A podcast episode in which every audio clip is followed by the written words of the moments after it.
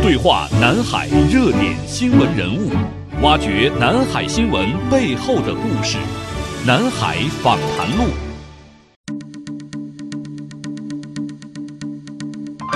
深圳、东莞、福清，这一个个昔日落后的渔村和农村，华丽蜕变为中国经济明珠的故事，与东南亚华商有何不解之缘？当时候的福州市委书记就是习近平。他们的这个投资不是单纯的投资行为，而是说要去建设家乡。关于东南亚华商，外界有哪些误解和不实的论断？要澄清一个流传的一种说法：东南亚华商支配了当地的经济。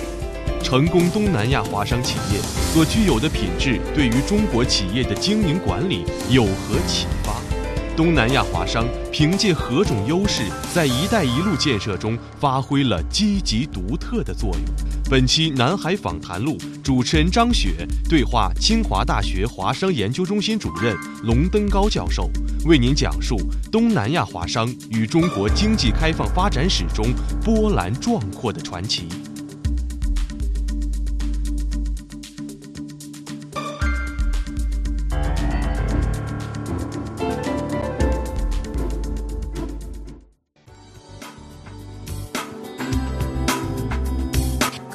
欢迎收听《南海访谈录》，我是张雪。今天我们节目做客的嘉宾呢，是来自清华大学华商研究中心的主任龙登高教授。我们都知道，华人经济在不少东南亚国家已经成为了当地国民经济的重要支柱了。在东南亚证券交易市场的上市企业当中，华人上市公司占到了约百分之七十。东南亚华商的行业分布，据您了解是一个什么样的状况？您觉得东南亚华商相比全球其他区域的华商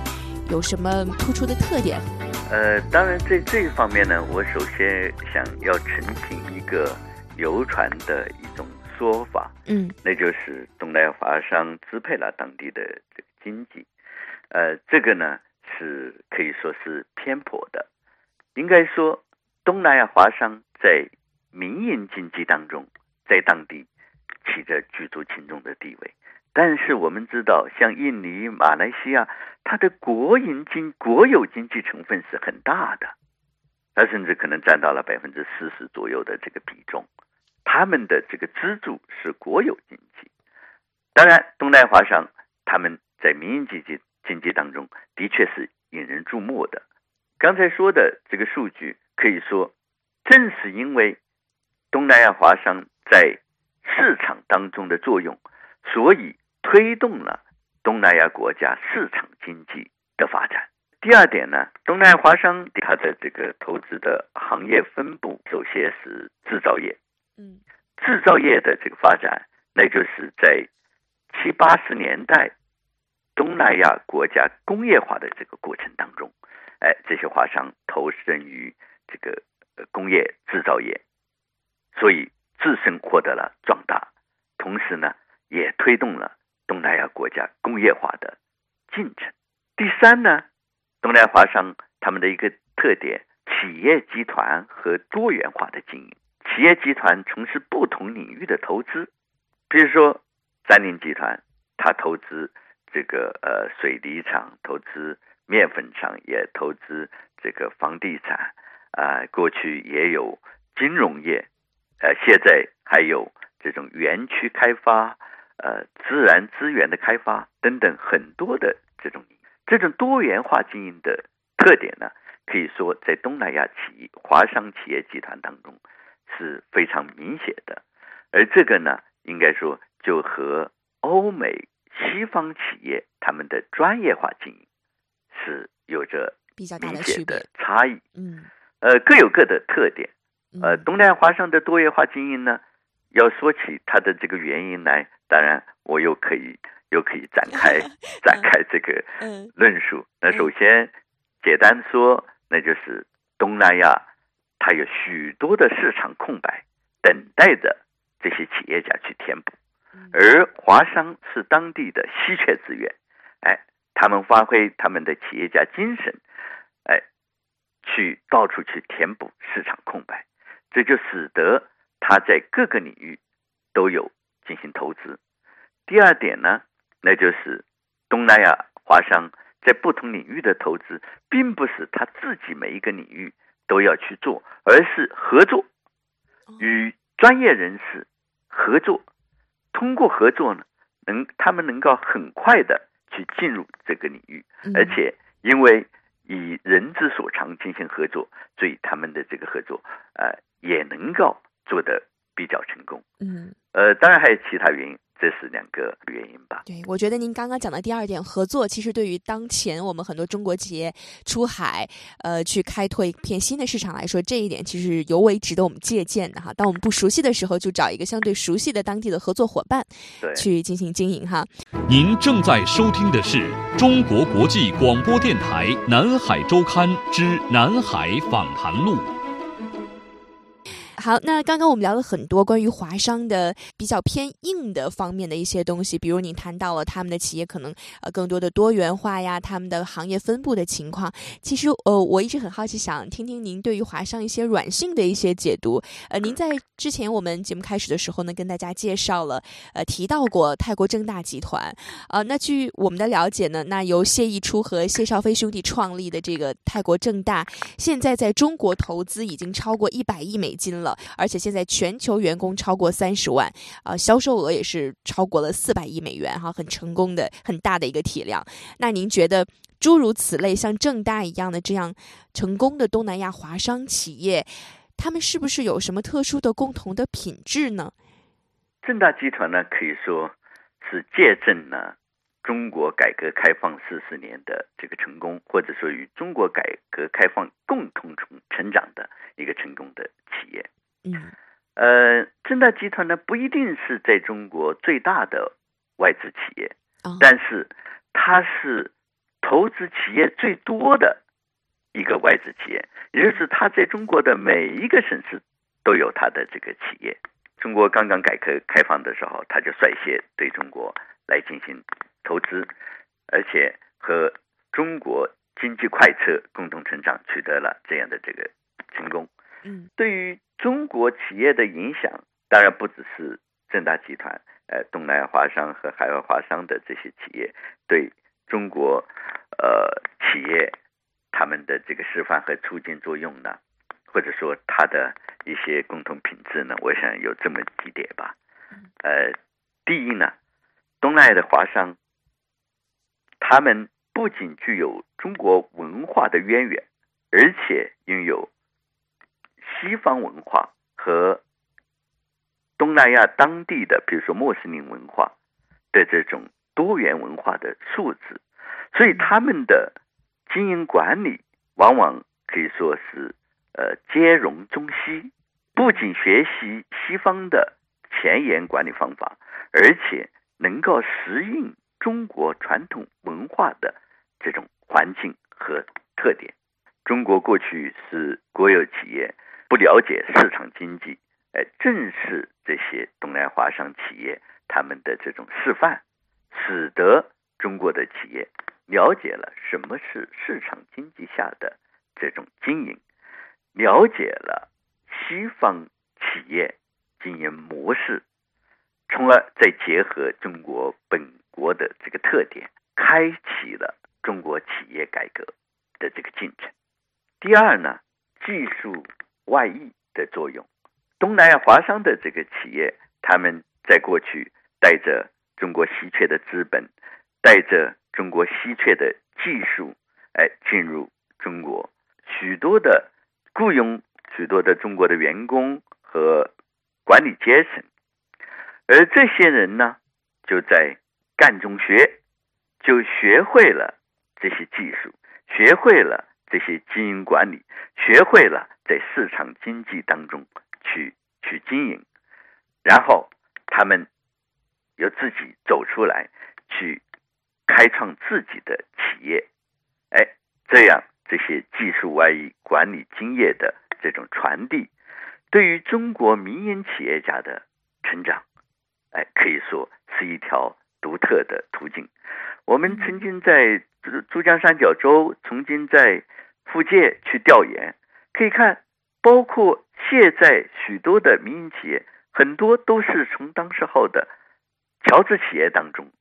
成长起来的。嗯，所以它可以说也是一种人力资本的培养的模式。我想非常有趣的就是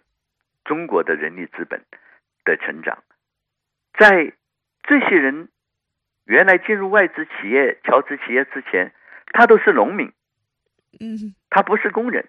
是吧？进入侨资企业之后，他们就成为了工人，他们就学会了这些技术，进而成为管理阶层，成为了这种干部，能够管理企业，所以就开始了这个农民市民化的进程，农民工人化的转变，嗯，进而成为企业家。这种成长是不容易的，嗯而中国的这些农民工或者中国的这些员工，他们在侨资企业当中就是这么一步步成长起来的。所以，很多的侨资企业他们都有负担的这个培训的工作，因为你不培训，这些人没有技能来进入你的工厂。从这方面看，这种侨资企业对于中国的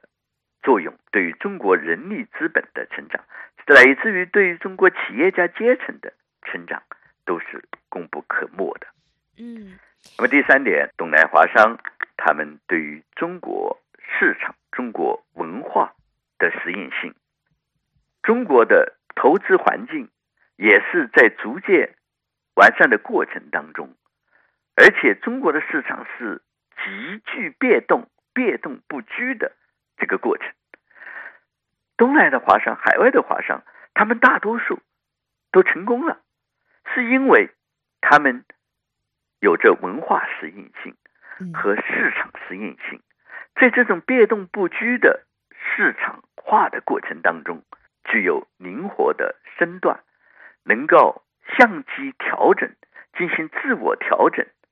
来使得自身具有更好的这个发展，能够在中国这种具有特色的市场经济当中，哎，能够成长起来。嗯，灵活的适应性也是东南亚华商成功的一个很重要的因素哈。您正在收听的是中国国际广播电台《南海周刊》之《南海访谈录》。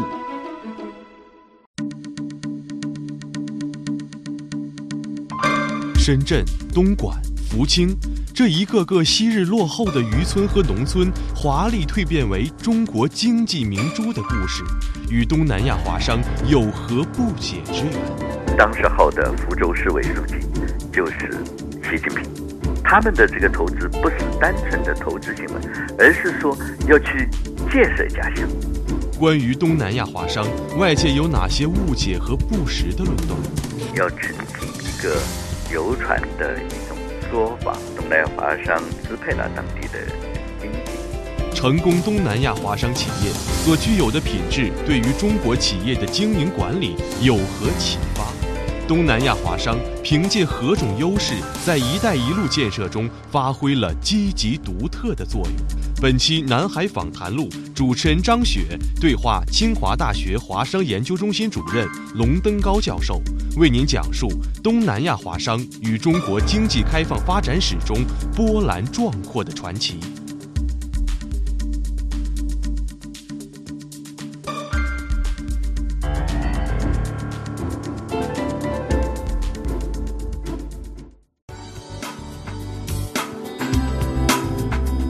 后我们想再展望一下未来，您觉得改革开放四十年，在中国经济面临转型升级的当下，东南亚华商在华投资，据您的研究了解，它目前呈现一个怎样的趋势呢？又面临着什么样的机遇和挑战？首先呢，因为他们在中国的投资与中国经济快车共同成长，所以他们也是由小到大，由弱到强。我看到很多在进入中国之初都是很弱小的一个企业，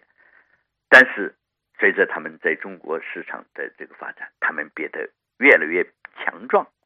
我举一个例子，有的人以为侨资企业就是规模小、层次低、粗放经营的这样的企业，其实现在我们看不是这样。香港新加坡对华投资的这些企业，它的规模都比平均规模都比欧美日韩的都要大，而且有的侨资企业在中国成为了品牌，他们在中国经济发展的过程当中，他们变得强壮，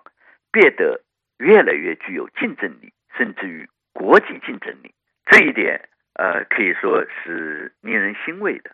那么第二点呢？那就是他们越来越融入中国国民经济当中。你可能不知道它到底是侨资企业还是中国本土的这个企业，因为这也是全球化经济当中的一种趋势，突破这种国界与当地经济融为一体。东南华商的企业在中国大陆的企业，它就有一个本土化的过程。这种本土化的过程是他们成功的一个。重要的因素，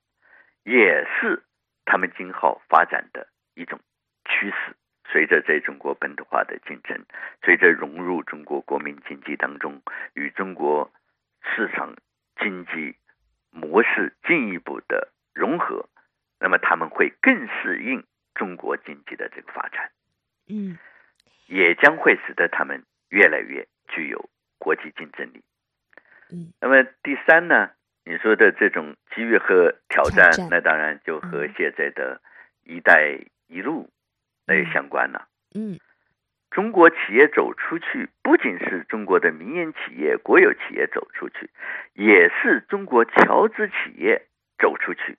哎，他们到东南亚、到世界各地，特别是一带一路去进行投资。哎，这又为他们带来了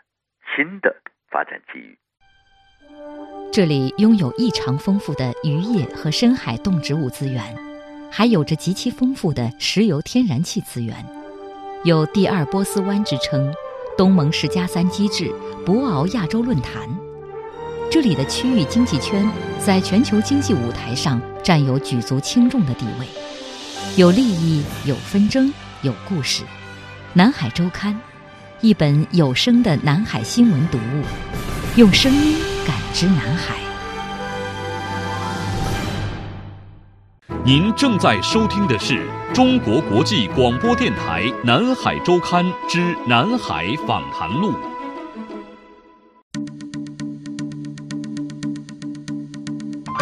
深圳、东莞、福清。这一个个昔日落后的渔村和农村，华丽蜕变为中国经济明珠的故事，与东南亚华商有何不解之缘？当时候的福州市委书记就是习近平，他们的这个投资不是单纯的投资行为，而是说要去建设家乡。关于东南亚华商，外界有哪些误解和不实的论断？要澄清一个流传的一种说法。东南亚华商支配了当地的经济。成功东南亚华商企业所具有的品质，对于中国企业的经营管理有何启发？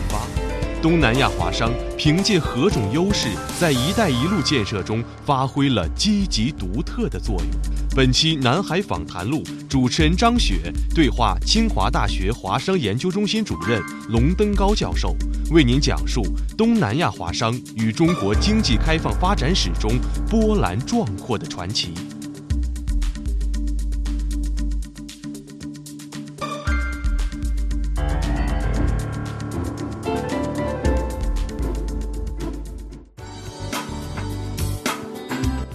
龙教授，我们看到，其实近期在华商也有一个经济转型在哈，就是原来呢，可能谈到华商企业，大家觉得它是家族式的管理，但是现在呢，已经正在向现代化经营模式转变了，从原来的劳动密集型向知识和技术密集型、资金密集型来转移。那您觉得这样的一个变化，为东南亚华商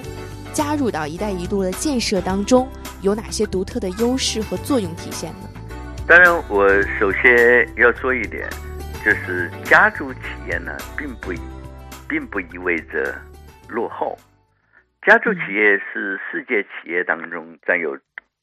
主要的一种一种企业模式。当然，随着市场的这个开放，现在越来越多的这个家族企业，它也成为上市公司。但是这个和家族企业或者这个上市公司，他们之间并不是相矛盾的。所以，首先我想这一点，嗯，“一带一路”的建设，首先我们看到就是基础设施的投资，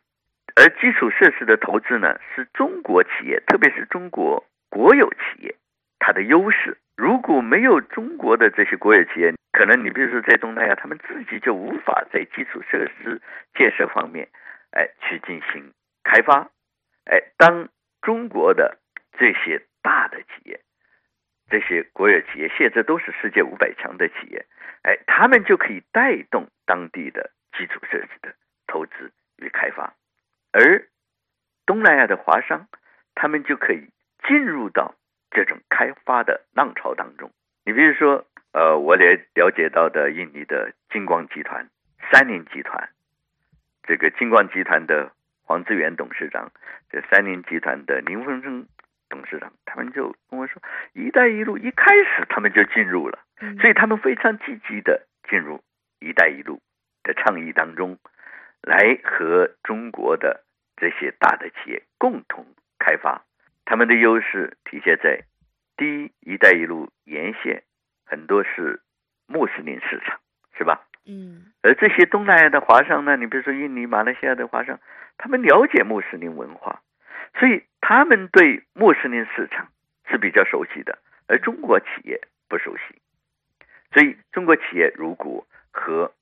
这些东南亚华商去合作，就可以共同更好的开拓穆斯林市场。嗯，第二呢，东南亚华商他们更具有市场适应性和文化适应性，他们本来就是在东南亚成长起来的，所以对东南亚的这种文化、对东南亚的市场的特点，来自于在“一带一路”的市场的这个特点更了解。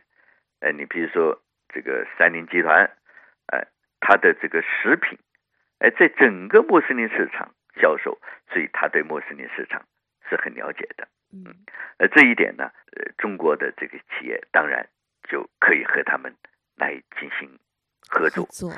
呃，第三点可能也牵涉到牵涉到呃当地的这种制度的特点，呃，和语言文化一样，为我们这些走出去的企业，特别是国有企业，他们所不了解。呃，如果和这些东南亚华商进行合作的话，哎，那么他们可以发挥双赢，取得双赢的这种效果。嗯，应该说“一带一路”的建设，它就是全球化进程当中的一种表现。所谓全球化，就是突破国界。国界原来是高不可逾的，而现在呢，国界在市场化的面前，在全球化的面前，哎，它就不成为障碍了。嗯，而这种障碍是必须破除的，哎，就通过“一带一路”倡议去弥平这种国界对市场的障碍，通过中国企业与东南亚华商企业的合作，去弥平这种国界的障碍、文化的障碍和制度的障碍，从而共同发展壮大。